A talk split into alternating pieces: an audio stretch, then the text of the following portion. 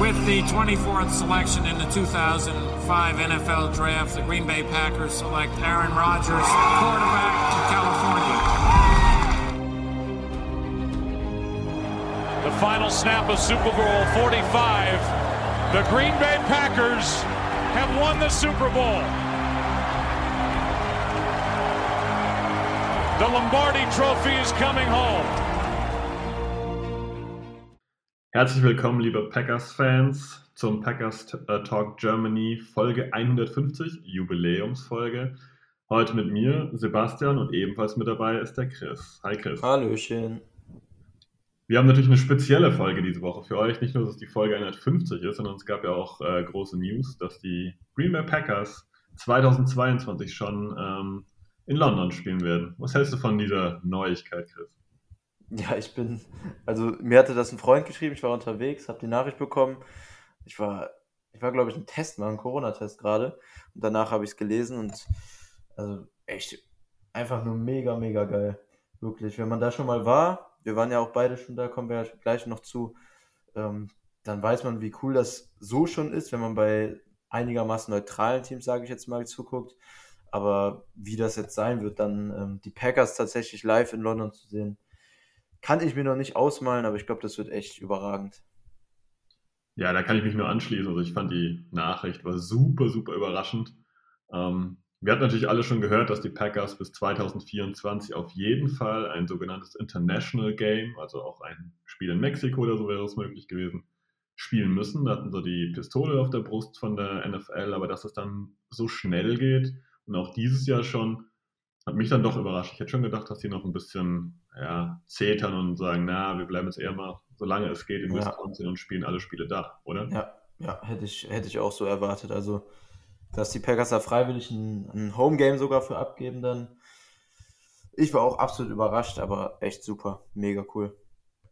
Ja, zur Erklärung kann man noch ein bisschen hinzufügen, ähm, dass 2022 die NFC-Teams neun Heimspiele haben und die AFC-Teams acht Heimspiele. Deswegen ist es so, dass äh, hauptsächlich die NFC-Teams ihr, äh, ihr neuntes Heimspiel, sag ich jetzt aber mal, abgeben oder freiwillig abgeben an diese International Series. Ähm, Ja. Ich, ich glaube, die, die Jaguars, ne, sind die einzige Ausnahme. ja, genau. Und die haben da so ein bisschen den Ruf, dass sie die London Jaguars sind. Ne? Ja, genau. Ja, genau. Und da hatte ich eigentlich eher erwartet, dass die Packers das dieses Jahr auf jeden Fall noch schieben. Und dann 2023 wäre die AFC dran mit neuen Heimspielen und dass die Packers dann 2024 so kurz vor Schluss, wenn sie wirklich müssen, dann äh, halt sagen, okay, dann müssen wir nachgeben und dann machen wir ein Spiel halt ähm, Ja, auch immer. ja, damit habe ich auch gerechnet. Aber für uns natürlich erfreulich. Ähm, wir danken euch auch erstmal so fürs Feedback. Ähm, es kamen unglaublich viele Nachrichten auf Twitter, Instagram, auf dem Discord und so weiter. Ähm, sehr viel Freude, natürlich auch sehr viele Fragen hinsichtlich, wie ist das Ganze in London, was muss ich da preislich äh, ja, kalkulieren, wie komme ich an Tickets ran. Und da Chris schon zweimal in London war und ich schon einmal in London, natürlich nicht bei den Packers, ähm, ja, wollen wir uns darüber, ein bisschen unterhalten, euch ein bisschen darüber aufklären. Vielleicht kannst du, Chris, aber mal so die, die Basics berichten, wie so ein London-Trip bei dir abgelaufen ist. Ähm, bei mir waren es zwei relativ unterschiedliche. Beim ersten bin ich mit dem Bus hingefahren, ähm, mit dem Flixtrain tatsächlich einfach mit einem Kumpel zusammen. Ähm, das war 2018 beim Titans gegen Chargers Spiel. Das war das erste Mal, ähm, auch zurück mit dem Bus. Da sind wir Samstag angekommen, haben, ich war dann das erste Mal in London, das heißt für mich gab es noch extrem viel zu sehen. Da haben wir im Prinzip dann den Tag nur Sightseeing gemacht, waren dann abends ein bisschen unterwegs ähm, und Sonntag dann zum Spiel. Quasi auch den ganzen Tag damit verbracht. Ähm, dann Sonntag haben wir dann tatsächlich noch eine Nacht auch da geschlafen, wollten dann Montag ganz früh den Bus auch zurücknehmen, den haben wir dann aber verpasst tatsächlich. Ähm, war, war absolut bescheuert. Ähm, und dann haben, mussten wir den Montag noch da verbringen, aber gibt Schlimmeres als in London noch einen Tag zu verbringen und sind dann Montag, quasi von Montag auf Dienstag in der Nacht zurückgefahren. Und beim zweiten Mal bin ich hin und zurück einfach geflogen. Da war es Samstag einfach hin, den Tag da in London verbracht. Man sieht da auch schon sehr, sehr viele NFL-Fans. Das finde ich immer mit am schönsten, dass man da durch die Stadt läuft und jeder fünfte, sechste, der an einem vorbeigeht, hat irgendein Merch von NFL-Teams an. Das finde ich immer ganz cool. Und äh, ja, da haben wir den Flug zurück dann zum Glück auch erwischt. Das wäre ein bisschen teurer geworden als mit dem Bus. Und ähm, das war dann jetzt vergangene Saison bei Jets gegen Falcons im Tottenham Stadium. Und das erste war im Wembley. Interessant ist ja schon dadurch mehrere Stadien gesehen. Die Packers werden, Stand jetzt, das ist mal angekündigt, im äh, Stadion, Stadion der Tottenham Hotspurs spielen. Wie war dein Eindruck von der Bude? Äh, wir sind aus dem Bus rausgekommen, als wir hingefahren sind. Das, das sieht halt wirklich aus wie ein Raumschiff. Also, das ist, ja, zu sagen, ein bisschen, ja, schwierig, schwierig. NFL-Stadion als Vergleich gibt es nicht wirklich. Als ich ausgestiegen bin, habe ich so von der vom ersten Eindruck von der Atmosphäre ein bisschen ans Raiders-Stadion gedacht, weil das für mich auch so ein bisschen aussieht wie ein Raumschiff. Aber das ist schon noch ein bisschen anders. Ähm, aber dafür, dass es ein Fußballstadion ist und in meinen Augen Footballstadien, vielleicht sind es manche anders, aber in meinen Augen Footballstadien ähm, um Welten geiler aussehen von außen als Fußballstadien, ähm, war das schon sehr, sehr NFL-würdig, fand ich. Wembley auch, aber Wembley sieht schon noch deutlich mehr aus wie ein Fußballstadion, fand ich. Und das Tottenham Stadium ist halt, ist halt wirklich richtig, richtig krass und richtig modern und das war schon heftig.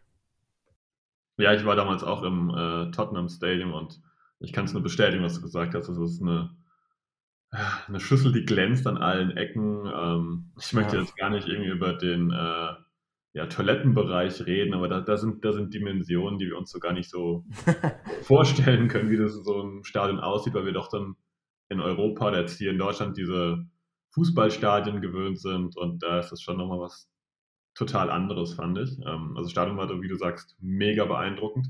Ähm, weißt du noch ungefähr, was das preislich so ausgemacht hat? Ob du jetzt mit dem Bus gefahren bist, ob du geflogen bist? Ja, ich muss sagen, ich hätte im Nachhinein alles mal ein bisschen dokumentieren sollen. Ich habe es bei beiden Reisen nicht detailliert gemacht. Ähm, deshalb will ich jetzt auch nichts Falsches sagen. Ich meine, ich meine, die Busfahrten haben beide jeweils um die 60 Euro gekostet, aber alles ohne Gewähr und die Flüge waren dann schon ein bisschen teurer beide. Ähm, aber Flug ist halt natürlich auch deutlich angenehmer, weil es viel, viel schneller geht, logischerweise. Ja, wir sind damals auch geflogen und ähm, ja, wir kamen da eigentlich mit, äh, glaube ich, 90 äh, Euro für den Flug jeweils durch. Ähm, allerdings ein bisschen mit Hopping. Der Rückflug, wir sind auf Stuttgart geflogen, der Rückflug ging ähm, von London nach Hamburg und dann von Hamburg nach Stuttgart nochmal. Also der berühmte, okay. der berühmte innerdeutsche Flug, der nicht sein muss. Ähm, allerdings äh, mussten wir zusätzlich nochmal buchen, weil wir waren damals von dieser berühmten Thomas Cook-Pleite betroffen. Unser erster ah. Flug und Hotel wurde alles storniert. Wir mussten nochmal planen und haben dann genommen, was wir bekommen haben. Aber weil schon die Frage war von, von vielen Leuten, die uns gelesen haben oder auch geschrieben haben, ähm, was so ein Trip insgesamt kostet. Hast du noch so einen mhm. groben mhm. Überblick? Weil ich weiß es noch relativ konkret. Okay, das ist ja schon mal gut. Ähm, ganz grob ähm, ja, ist natürlich immer die Frage, wie viel man dann so an den Tagen dann, wenn man Sightseeing und sowas macht, ausgibt, auch für Essen. Ähm, aber ich habe beide Male, glaube ich, grob 500 bis 600 insgesamt bezahlt. Also Tickets, Hotelflüge und dann die beiden Tage Aufenthalt. Müssten so um die 600 Euro gewesen sein. Ja, da würde ich mitgehen. Genau. Ich denke, mit 500 Euro muss man durchaus rechnen, wenn man einfach nur das Sparprogramm in London bucht. Ähm, das heißt, wenn man dann wirklich sagt, okay, ich brauche einen Flug, ich brauche vielleicht eine Übernachtung, ich brauche dann vielleicht noch das ähm, NFL-Spiel.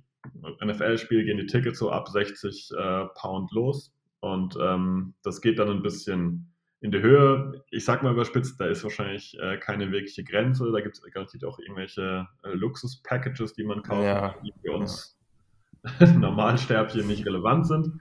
Aber ich sag mal, ähm, mit 60 Pound muss man auf jeden Fall rechnen. Dann kommt der Flug dazu. Ich denke mal so 50, 60 Euro muss man da auf jeden Fall einrechnen und dann eine Übernachtung. Und dann landet man schon so bei 300, 400 Euro.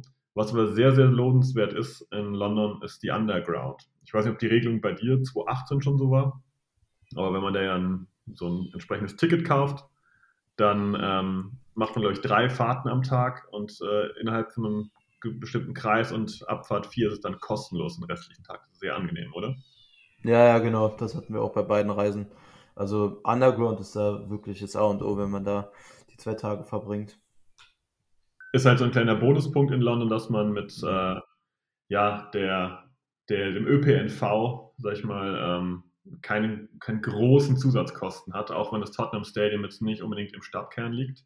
Das ähm, stimmt. Ähm, wenn ich auf das Stadion nochmal kurz zu sprechen komme, das ist halt auch wieder typisch England. Also ich war vorher schon mal in London und habe vorher schon mal das Stadion von Arsenal gesehen und so. Das ist halt wirklich teilweise absurd. Du läufst mitten durch so ein Wohngebiet ja. und dann, dann erscheint einfach so ein riesen Klotz.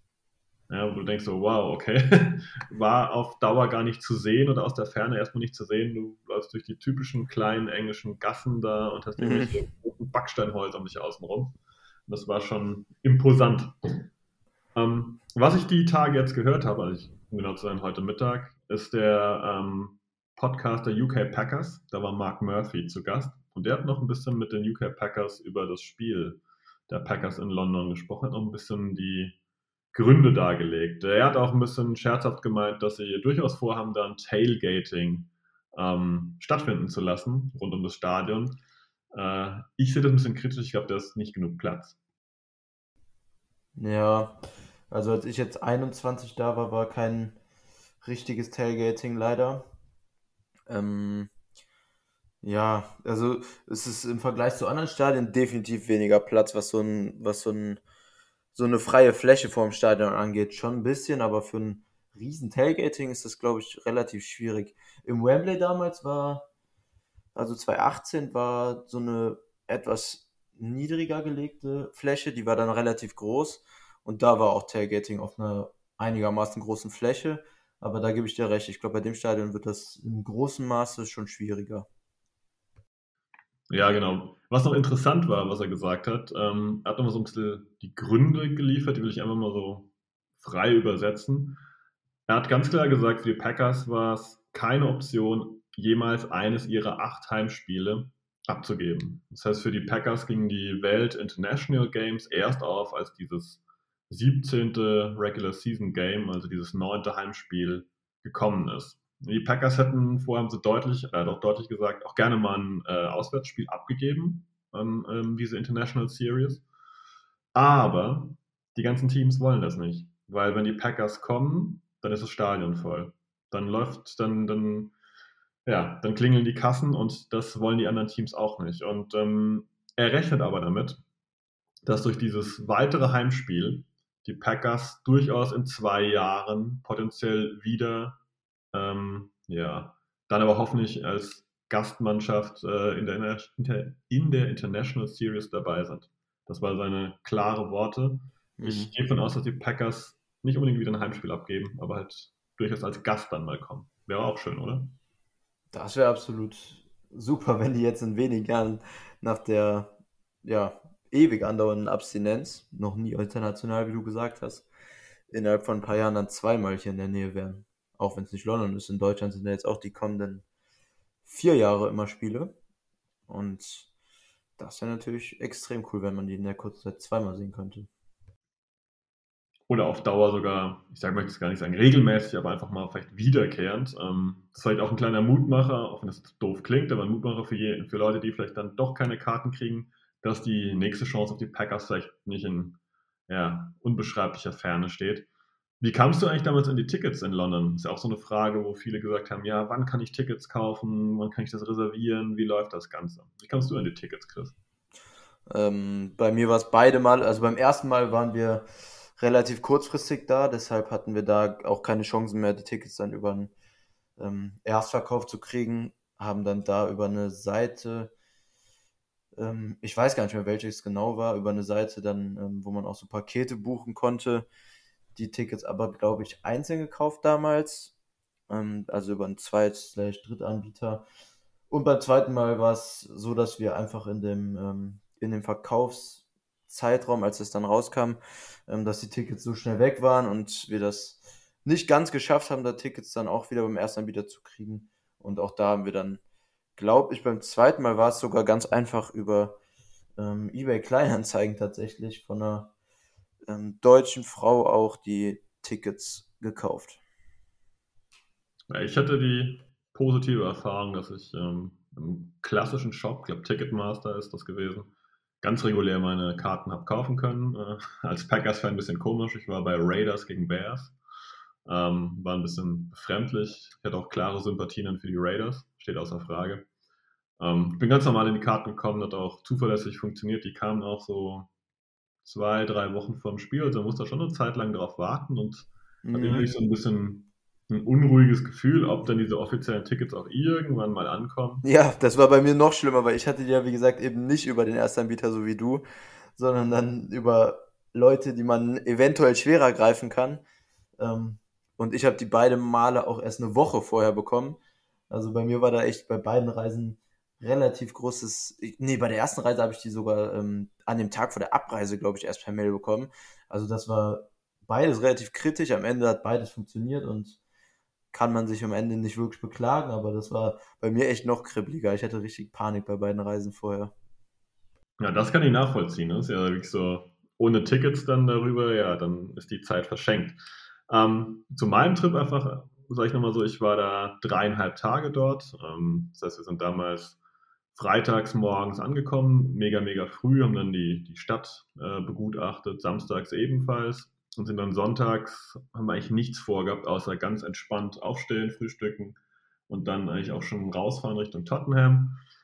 Ja, ums Stadion außenrum äh, ist eine typische NFL-Atmosphäre, die, ich sag mal, diese große Straße, die breite Straße, ich glaube locker vierspurig, ähm, die war auch gesperrt, da waren diverse Stände aufgebaut, komplett außenrum war alles mit NFL voll. Es gibt einen, den diesen Tottenham Hotspurs äh, Shop, der war komplett auf NFL umgebaut. Es gab von jedem Team diverse Trikots und äh, Kappen und was ist das Geier was. Ähm, also da war schon wirklich einiges geboten von NFL. Es gab auch so ja, die üblichen amerikanischen Speisen, was man sich da äh, reinhauen kann. Ähm, Stände in allen Richtungen. Ähm, was ein bisschen kritisch ist, ist allerdings die Anreise. Dafür sollte man sich, wenn man in London ist, Zeit nehmen. Weil die U-Bahn ist da manchmal schon deutlich voll und ähm, da gibt es verschiedene Stationen. Auch in London gibt es dann mal wieder eine Baustelle. Also das kann ich nur raten, dass man da die Anreise vielleicht zeitlich nicht zu, klapp, zu knapp plant. Ja, das stimmt. Ich war beide Male lange vor Spielbeginn da. Ähm, bin auch beide Male sehr, sehr früh im Stadion schon gewesen. Ich glaube, so zwei Stunden vor Kickoff machen die, ähm, war es zumindest in Tottenham so, da sind die Tore zum Stadion dann aufgegangen, dann war ich quasi auch direkt drin ähm, weil ich dieses ganze Aufwärmen und so alles aufsaugen wollte und die Spieler noch sehen wollte. Und äh, in dem Zusammenhang auch in Tottenham war es deutlich cooler, was das angeht, weil die ähm, unterste Zuschauerreihe, also quasi die Reihe 1, direkt hinter der Endzone war, wie das in NFL-Stadien auch oft ist. Und im Wembley war das schon deutlich weiter weg da von den, ähm, vom Spielfeld einfach. Und ähm, beim im, jetzt 2021 bei Jets gegen Falcons waren wir dann auch quasi, weil die Leute aus der ersten Reihe fast alle noch nicht da waren vor dem Spiel, ähm, durchgehend bis drei Minuten vor Kickoff dann, da mussten wir dann ein Stück hochgehen, unten in der ersten Reihe und konnten alles dann von ganz unten mitgucken.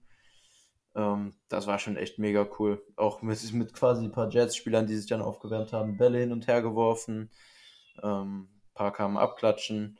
Also so ein paar Kleinigkeiten, aber das war echt alles extrem cool und das beeindruckt einen noch irgendwie. Ja, zu, zu äh, beeindruckenden Sachen kann ich auch noch was erzählen. Und zwar ist es ein bisschen abartig eigentlich, aber ähm, Colorado Patterson hat sich damals bei mir so ein bisschen in, in, mein Herz gespielt, obwohl er ja lange bei den Vikings war und in dem ja auch bei den Bears war. Aber der hat es mit den Zuschauern eingeworfen. Der hat die Bälle in die Menge reingeworfen, hatte sichtlich Spaß daran und die haben das Ding zurückgeworfen. Er hat dann mhm. seinen, seinen Aufwärmen-Routine-Catch gemacht und wieder ins Publikum reingeworfen. Und das locker 20, 25 Minuten lang. Und er hatte richtig, richtig Spaß an der ganzen Nummer. Ja, genau das meinte ich auch. Das ist das, echt mega ja. geil. Ja, genau. Das ist, das ist eine super Sache gewesen, hat für die Atmosphäre echt, äh, ja, ja, war, war super einfach. Ähm, daher, London-Reise lohnt sich auf jeden Fall. Ähm, jetzt kam oft noch die Frage rein, ja, Tickets. Okay, ähm, über den Preis haben wir geredet, wann kommen die Tickets denn raus? Und da mache ich einfach mal das Zeitfenster auf. Wir haben jetzt ähm, Anfang März der NFL Schedule, also der Gegner der Packers muss ja erstmal festgelegt werden. Und das ist, damit ist eigentlich so Mitte, Ende April zu rechnen. Und danach mhm. wird es irgendwann Tickets geben. Das heißt, wenn ihr euch genau. ähm, über diesen entsprechenden Link dafür Tickets anmeldet, also interessiert, den hat euch Jo in dem entsprechenden Artikel ähm, auf der Homepage bei uns verlinkt. Wenn ihr euch da anmeldet, dann kriegt ihr auch Informationen ab, wann es Tickets gibt. Vorher ist es, können wir auch da wenig sagen, ja, das muss der Gegner sein und wir spielen am so und so vielten, so und so vielten Oktober. Ich gehe von aus, dass Oktober sein wird und ich gehe von aus, dass wir mit Karten ab Mai rechnen können. Und wo wir gerade beim Gegner sind, wir können ja beide mal ähm, tippen, wer es wird. Also ich glaube, Bears, Lions, Vikings wären ja drei Heimspiele, Division-Spiel schwierig. Kommt sehr, sehr selten vor glaube ich auch eher nicht. Dann ähm, wären noch übrig Cowboys, Rams, Patriots, Giants, Jets und Titans. Ähm, davon wären Cowboys und Rams wahrscheinlich fast schon zu gute Conference Games, würde ich fast sagen. Also ich, ich um, gehe mal ähm. davon aus, dass die Packers eins davon protecten. Sie können ja ein Heimspiel protecten. Mm, genau. Sie Cowboys oder Rams. Das kann ich mir nicht Denke ich auch. Pa Patriots wäre natürlich auch. Also Patriots, Giants, Jets, Titans für mich zumindest die vier wahrscheinlichsten, oder? Ja, sehe ich auch so. Ich habe allerdings einen, ja, keinen klaren Favoriten, aber ich habe zwei Favoriten, wovon ich bei einem denke, der wird's. Du hast bestimmt Giants und Jets, einfach weil sie schlechteren sind, oder? Ja, das, das einerseits. Und ich habe mich auf die Giants festgelegt, weil die Jets, glaube ich, gerade letztes Jahr mhm. ähm, da waren. Und ich denke, die Giants sind auch in einer Reihe. Und ich denke, es wird Packers Giants. Aber ich habe keine wäre nur ja, ja, wäre tatsächlich auch mein Nummer 1 Tipp gewesen. Die Giants NFC Game dann gegen ähm, Papier schlechteres Team. Das sagen wir jetzt natürlich vor der Offseason. Ähm, ja, Giants wäre auch mein Tipp gewesen. Ja, genau. Also letztendlich wäre wirklich ernsthaft fort, darüber zu fahren und sich ein Spiel anzugucken, also das der Packers anzuschauen.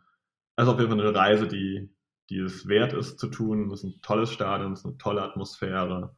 Ähm, vor dem Spiel, im Spiel, nach dem Spiel. Also auch wenn ihr da auf, was, keine Ahnung, Bengals-Fans oder Titans-Fans oder was auch immer trefft, das ist eine sehr wohl, wohlwollende, ähm, positive Atmosphäre. Da ist da ist keine Missgunst da oder so. Klar, einen, einen anderen flapsigen Spruch muss man äh, sich gefallen lassen. Ähm, ich kann ja mal berichten, als ich damals dann Platz genommen hatte und hatte mein ausgeliehenes Brad Favre-Trikot äh, über, bin dann in die Reihe gegangen und hinter mir saßen vier Damen, die aus Chicago angereist waren. Allesamt im äh, Bears-Kostüm. Die äh, hatten auch den Panther ähm, äh, Pat O'Donnell extrem gefeiert die ganze Zeit und ich habe Platz genommen und sie haben gesagt, ah, there could be nothing worse, uh, we thought there could be nothing worse than having a Raiders fan in front of us. And now there's a Packers fan. So wurde ich begrüßt, aber halt mit einem Grinsen. Das ist eigentlich immer das, das Schöne. Ja, also die Atmosphäre generell ist ja viel, viel familiärer und, und äh, herzlicher, als das beim Fußball auch der Fall ist, muss man sagen. Also das, das ist schon eine andere Welt, wenn die Fans da so aufeinandertreffen. Ja, also ich kann die Reise auch zu 100% nur empfehlen und hoffe, das klappt bei jedem, der es vorhat. Genau, bevor wir jetzt gleich so ein bisschen in den klassischen Packers-Talk noch ein bisschen übergehen, wir wollen halt noch ein bisschen über Aaron Rodgers sprechen und vor allem noch über ähm, ja, die Cap-Restructures, die es gab bei den Packers in letzter Zeit. Ähm, will ich aber nochmal sagen, die wichtigsten Infos, sobald es was gibt, kriegt ihr garantiert bei uns auf der Homepage und oder auf Social Media, Instagram, Twitter oder eben halt wieder ein bisschen Podcast geteilt weil wir sind genauso ja, on fire wie ihr. Und ähm, für die, die von Seiten des Vereines zuhören, wir sind natürlich am Ausloten, ob man als Verein da ein Kontingent an Karten bekommt. Den Rest muss man dann sehen. Ja, und jetzt gehen wir schon direkt über zu Aaron Rodgers. Und äh, da Chris die letzten Wochen nicht im Podcast mit dabei war, stelle ich ihm mal die Frage, die die letzten Wochen dominiert hat. Aaron Rodgers oder Jordan Love? Wie geht es bei den Packers weiter? Was denkst du? Langes Take, gerne. Leg los. ja, also ich denke, dass alles darauf hindeutet, dass Rogers bleibt. Das ist das, womit ich jetzt rechne. Alles andere, wenn jetzt News kommen würden, würden mich ehrlich gesagt sehr überraschen. Trade noch mehr als Retirement, aber beides würde mich sehr überraschen, nach dem, was man die letzten Wochen und Tage so liest und hört. Ähm, also denke natürlich auf jeden Fall, dass er bleibt. Ich glaube auch, in dem Zusammenhang, dass ähm, Adams dann auch bleiben wird und die Packers dann quasi nochmal auf, auf noch mehr Krampf quasi dieses, ähm, dieses Window offen halten für ein weiteres Jahr. Ähm, wir kommen ja auch noch gleich zu den Restructures, die Prinzip schon so kleine Fingerzeigs in die Richtung sein könnten, ähm, wo extreme Capit-Summen dann auf die Saisons 23 und 24 geschoben wurden, um gute Spieler dann billiger unter einem billigeren Capit 22 zu halten. Ähm, also für mich deutet stand jetzt alles darauf hin, dass er bleibt. Und was ich machen würde, ähm, ja, ich glaube, ich grundsätzlich ähm, bin ich da der Meinung des Konsens. Also Retirement wäre für mich natürlich und grundsätzlich das, das schlimmste Szenario, ähm, weil die Packers im Prinzip gar nichts davon hätten. Im Großen und Ganzen zumindest. Und ähm, man muss ja auch fairerweise dazu sagen, dass Love bisher in seinen, äh, ja, zu, es sind limitierte Einsätze gewesen und ähm, sehr, sehr wenige bisher. Er hatte nicht viele Chancen, aber in den Chancen, die er bekommen hat, sah er auch ähm, maximal okay aus, würde ich sagen. Also es ist nicht so, dass wir jetzt da in der Hinterhand jemanden haben, wo wir sagen können, das ist, das wird auf jeden Fall ein Playoff-Team bleiben, ähm, trotz gutem Roster drumherum. Ähm, das ist schon mal ein Punkt für mich, was das Ganze angeht, dass, dass man mit Love jetzt einfach auch kurzfristig nicht einfach so weiterplanen kann ähm, und auch nicht ansatzweise so weiterplanen kann, wie man das mit Rogers ähm, in der Qualität machen kann. Und ähm, ja, dazu kommt, dass ich grundsätzlich auch immer der Meinung bin, wenn man einen Quarterback hat, und dazu zähle ich meistens so die Top 5 bis 7 sogar, und Rogers ist Top 1 bis 2 über die letzten beiden Jahre, ähm, dann muss man den Quarterback auch behalten, weil solange man so einen Quarterback hat, kann man auch ein schlechteres Roster als die Packers tatsächlich drumherum haben und ein Contender sein. Und die Packers haben dazu eben noch ein gutes Roster. Ähm, vor allem auf, auf den Key-Positionen, Right Receiver, Cornerback, Edge, Offensive Tackle und so weiter. Ähm, dass da in meinen Augen, wenn man die Chance hat, wenn Rogers will, das machen muss und dann eben auch, dann hat man da vielleicht das Problem, was die Saints auch haben, dass man den, den Cap in die Zukunft schiebt und in ein paar Jahren dann nach diesem Win-Now-Modus cap-technisch sehr, sehr schlecht dasteht. Aber für mich ist es, ist es wichtig, dass man die Chancen nutzt, die man bekommt, weil ja, die Packers hatten jetzt dann Favre und Rogers direkt nacheinander, aber die Wahrscheinlichkeit, dass man, dass man das in der NFL hat, ist halt unfassbar gering. Und in meinen Augen muss das Window, was man mit Rogers, der dann jetzt eben auch ähm, nach den kleineren Down-Seasons 2017 bis 19 quasi ähm, wieder auf absolutem Elite-Niveau spielt. Das muss man nutzen und ähm, ja, mit vielleicht noch zum Abschluss mit einem Trade könnte ich an sich in Ordnung leben, muss ich sagen. Ähm, weil die, ich glaube, die Packers würden echt eine Menge bekommen.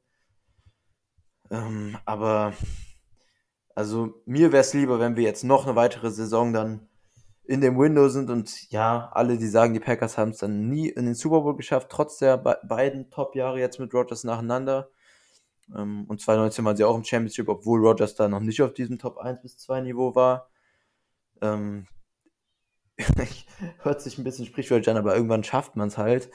Und ähm, für mich muss das, muss das Fenster aufgehalten werden. Ganz einfach, ein Trade wäre okay und Retirement wäre wäre halt Horror.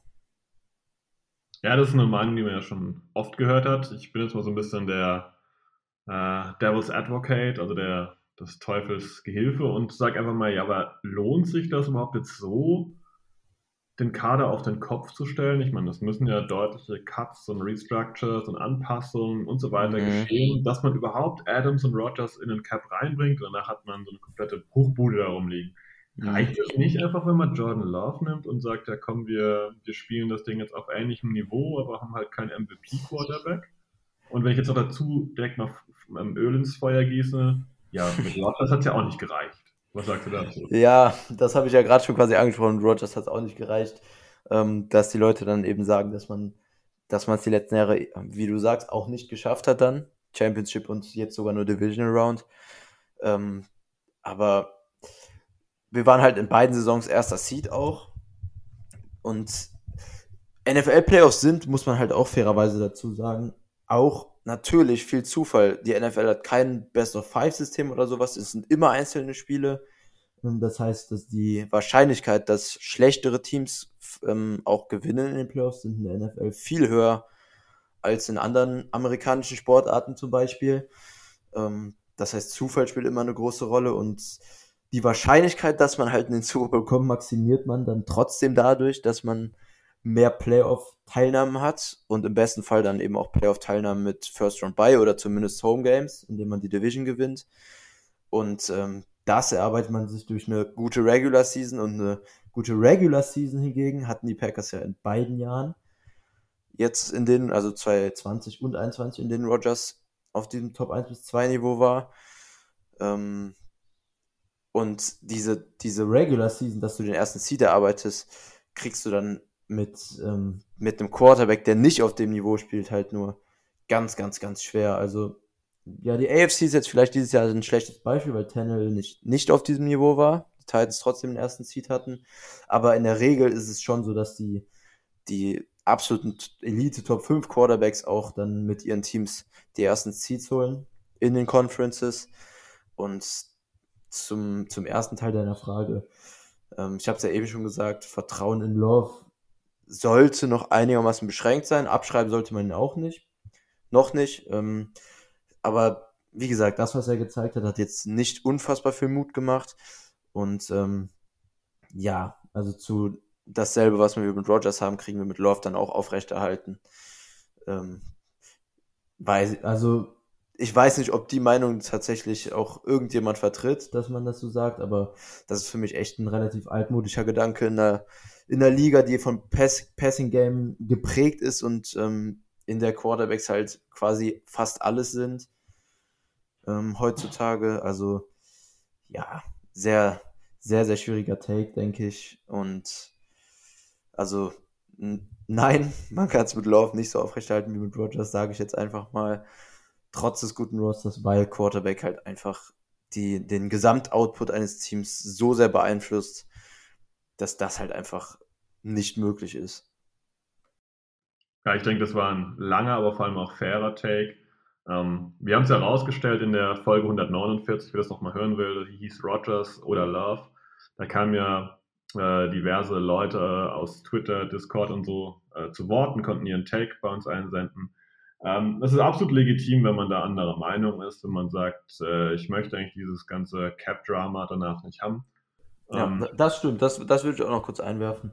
Ähm, ich, ich verstehe auch alle Leute, die sagen, dass man dieses Cap-Drama vermeiden will, um dann eben zumindest, ja, also mit dem Cap-Drama wird es dann halt auch schwierig, überhaupt um die Playoffs mitzuspielen, sehr wahrscheinlich, wenn Rogers dann weg ist und wenn man aus diesem Hinaufenster raus ist. Ähm, wenn man das vermeidet, was, was viele Leute auch was ich fair finde, wie du gerade auch gesagt hast.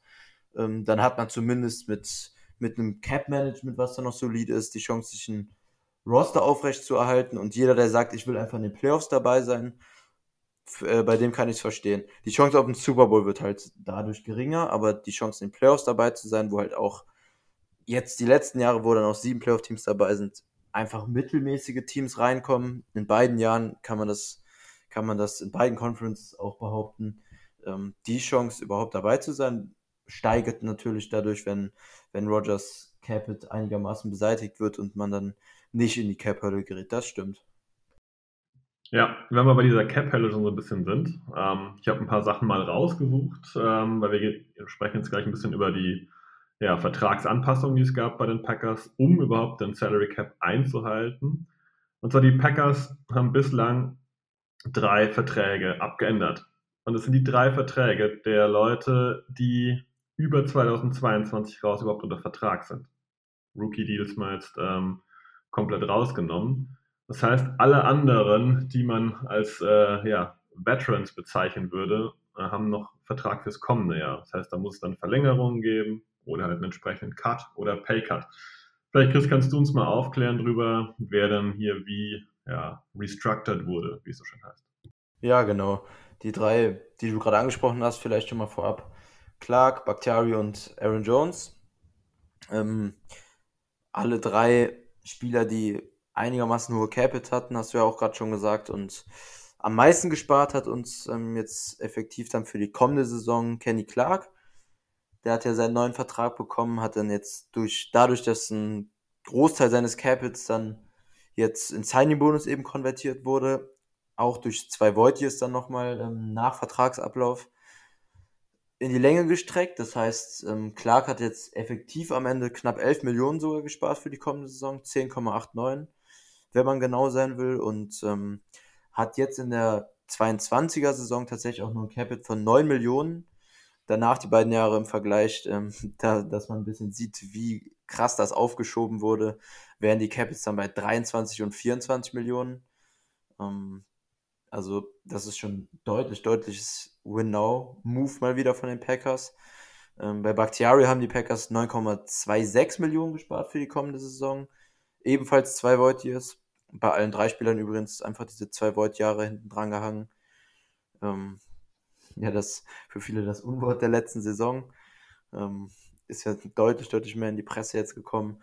Ähm, Bakhtiaris Vert äh, Vertragsrestructure hat jetzt kommende Saison noch ein Capit von 13 Millionen dagelassen für die Packers. Danach auch hier im Vergleich 28 und 32 Millionen in den Saisons 23 und 24. Ähm, und bei Aaron Jones waren es ein bisschen geringere Summen. Da wurden jetzt 3,1 Millionen dann gespart in der kommenden Saison. Ähm, hat jetzt ein Capit von knapp 5 Millionen noch übrig. Und danach dann für Running Backs halt ganz, ganz kritische Capits. Oldschool-Leute werden es bestimmt noch verteidigen, aber für mich mit 20 und 16 Millionen dann in der 23er und 24er Saison ähm, sehr, sehr kritisch und fast äh, inakzeptable Capits dann für einen Running Back. Und ähm, ja, wie du gesagt hast, alle drei sind lange, genau bis 2024 noch unter Vertrag und bei allen würden dann 25 und 26 die, die Void-Jahre eben noch im Capit mit einschlagen. Ähm, Genau, das zu den drei.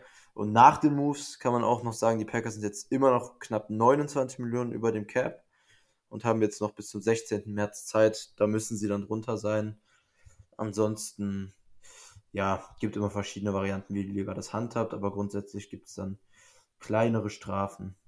Aber 16. März ist der Stichtag, dann müssen die Packers, bis dahin müssen die Packers die restlichen 29 Millionen eben noch irgendwie geklärt haben.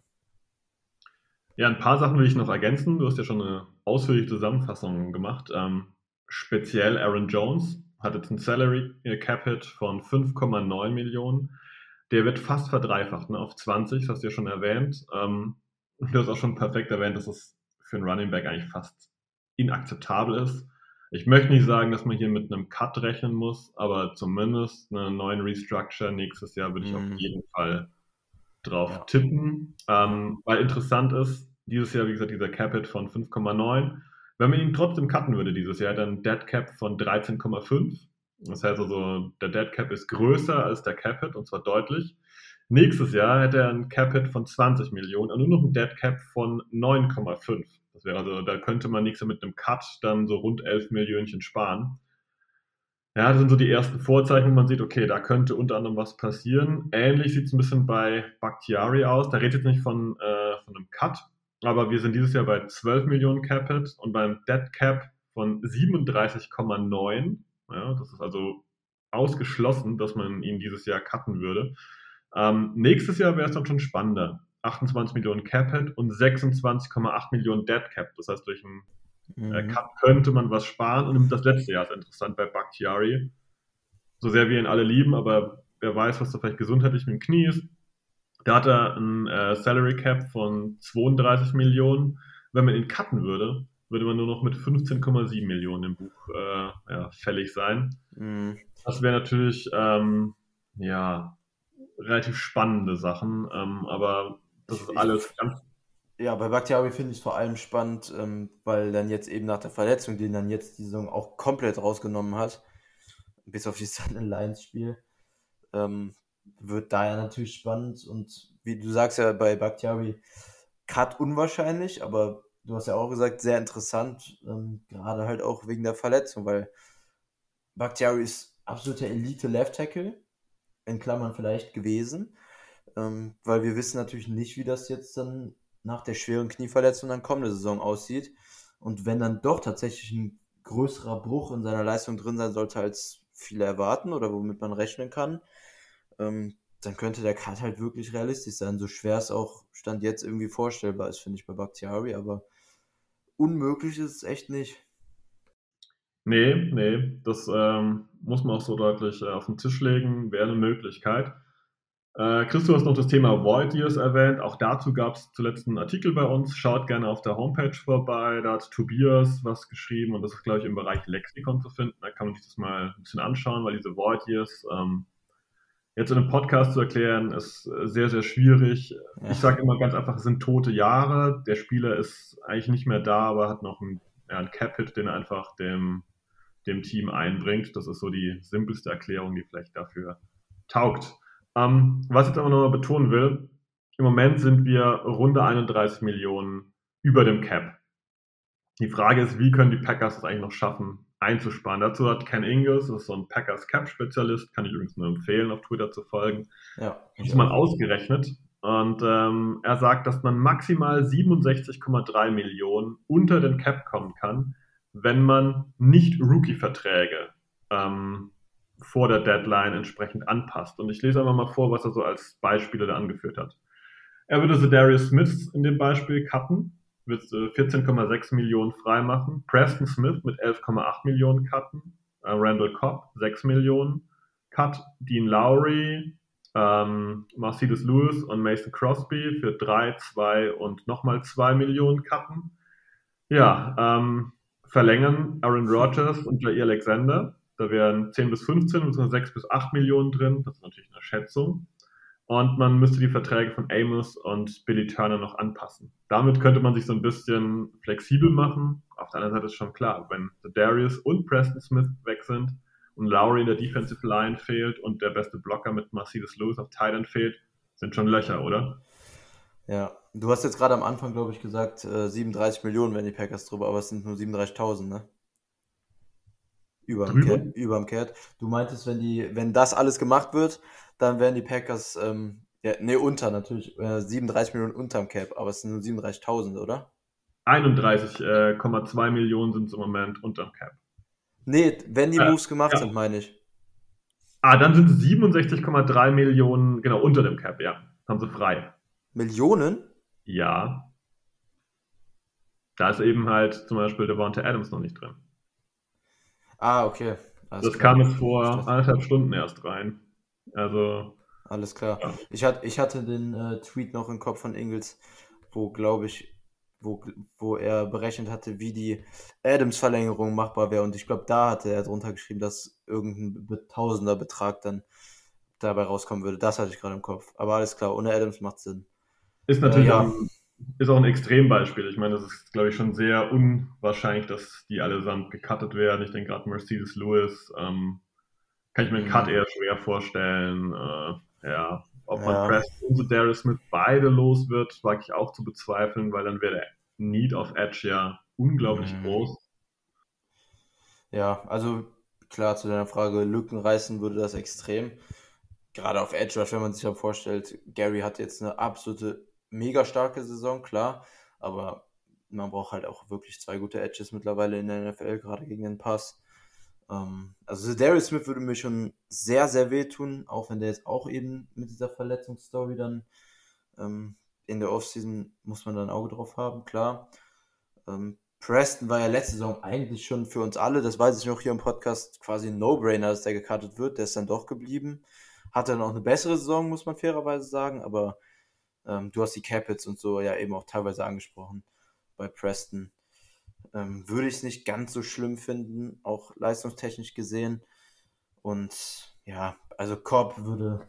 Also klar, du hast richtig gesagt, jeder würde Lücken reißen, aber ich muss ehrlich sagen, bis auf The Darius Smith würde da für die, zumindest für die Starting-Position, klar, in der Rotation ähm, schlägt es dann natürlich noch mehr ein, aber die kann man eventuell auch leichter bedienen, billig und auch durch den Draft.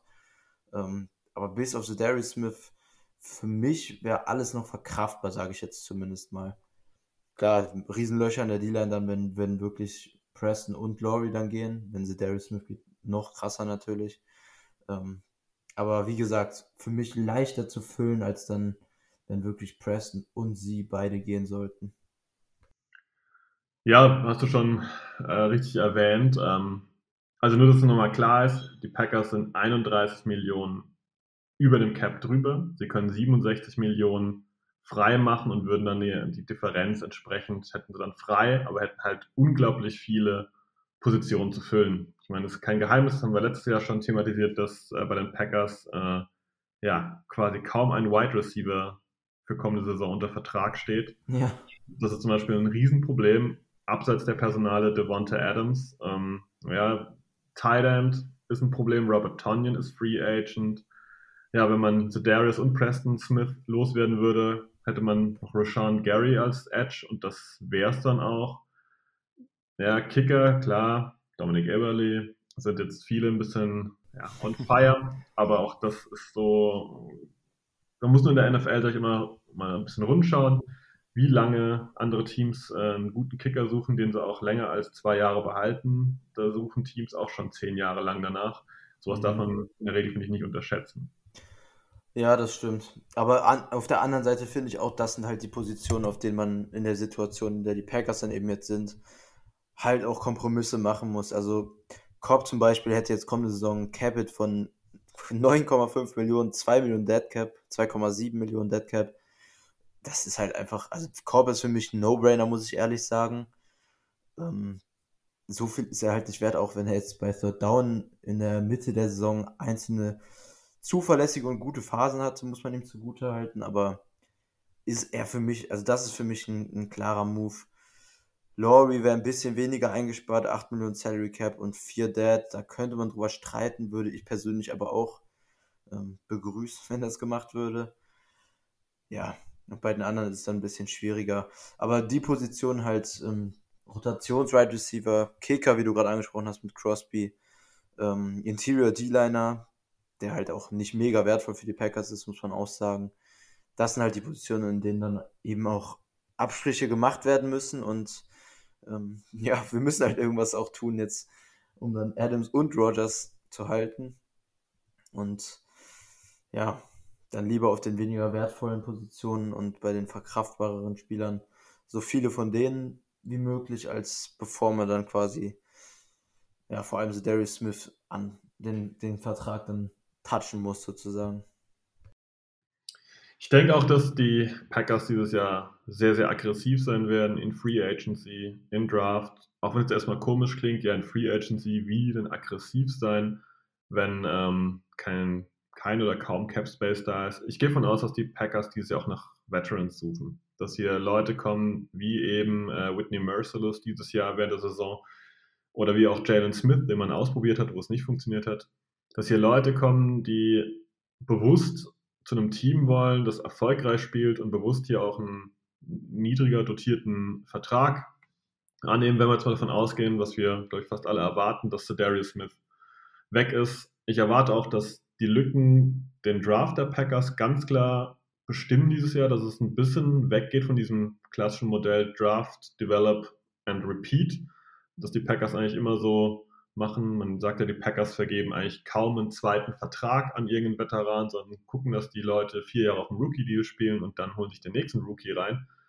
Ich gehe davon aus, dass wir das anders sehen in Free Agency wie im Draft. Und im Draft heißt es auch, wenn die Packers jemanden sehen, der dann vielleicht auf Edge ja, gleich zu Beginn hm, gut mitperformen kann und eben wenig Entwicklungszeit noch braucht, bis er performt, dass sie dann vielleicht auch nach vorne traden und jemand holen, da erwarte ich wirklich, wenn die Packers jetzt hier durchziehen und die ganzen Void Years auf sich nehmen und Rogers verlängern und Devonta Adams vielleicht zurückholen können, dass auch der Rest außenrum versucht wird, wirklich an die Obergrenze zu schaffen und dass wir da auch Veterans sehen, die mit ins Training Camp gehen und dann halt durch Leistung, ja, sich Verträge erspielen müssen. Ich meine, das haben wir jetzt auch bei den Buccaneers gesehen, wo Leonard Fournette aufgelaufen ist. Und ich meine jetzt nicht, dass wir Antonio Brown holen. Ne? Also bitte bewahre Gott nicht.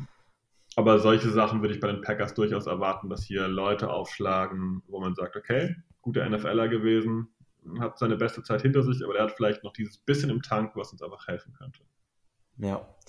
Und gerade mit diesen späten Offseason oder sogar In-Season Free Agents haben wir jetzt echt letzte Saison unter gute Kunst extrem gute Erfahrungen machen dürfen als Fans. Ähm, Stichwort Douglas und Campbell. Also da kann man tatsächlich auch von ausgehen, dass da gehe ich komplett mit dir. Ja, wenn wir da jetzt so langsam zum Ende der Folge kommen, kann ich noch sagen, unser Draft Coverage wird wir dieses Jahr kommen. Da ist Chris auch schon mit dabei. Der hat sein, ich glaube, Quarterback-Ranking hast du schon rausgehauen, oder? Ja, genau. Und Wide Receiver müsste die nächsten Tage hoffentlich mal kommen, wenn ich mal fertig werde. Genau, also Chris könnt ihr auch äh, folgen. Ich kenne den Link jetzt nicht auswendig. Chris Link, äh, irgendwie, sag's mal selber. Twitter meinst du? Äh, ja, genau, Twitter, sorry, ja. Äh, Chris LNK99. Genau, da kriegt ihr Draft-Content, äh, garantiert mit Packers-Bezug, bei mir genauso. Ähm, ich glaube, mich kennt ihr wahrscheinlich W-E-E-N und dann 33, also Ween 33. Übrigens eine tolle Band, Ween, kann ich nur empfehlen. Ähm, hier ist ganz nebenbei. Ähm, da kriegt ihr garantiert äh, Infos auf der Homepage findet ihr dazu Infos und wir werden garantiert auch dieses Jahr wieder ein paar Draft-Szenarien machen, ähm, was dann die Packers vielleicht machen könnten und so weiter und so fort. Ansonsten, Chris, ich sag mal, mir hat es viel Spaß gemacht mit dir heute. Ähm, Gruß auch an deine Katzen, die da im Hintergrund vielleicht manchmal zu hören sind. Vielleicht habt ihr sie gehört. Ja, die wollten auch mal Hallo sagen. Genau. Und dann würde ich mich sogar heute schon verabschieden und äh, wurde dann doch länger, als wir gedacht haben, mit etwas über 50 Minuten. Und sage, äh, ja, bis demnächst. Und ich bin raus mit dem Go Pack Go. Yes, von mir auch kurz und knapp auf eine gute Draft-Season die nächsten Monate. Wir hören uns. Go Pack Go.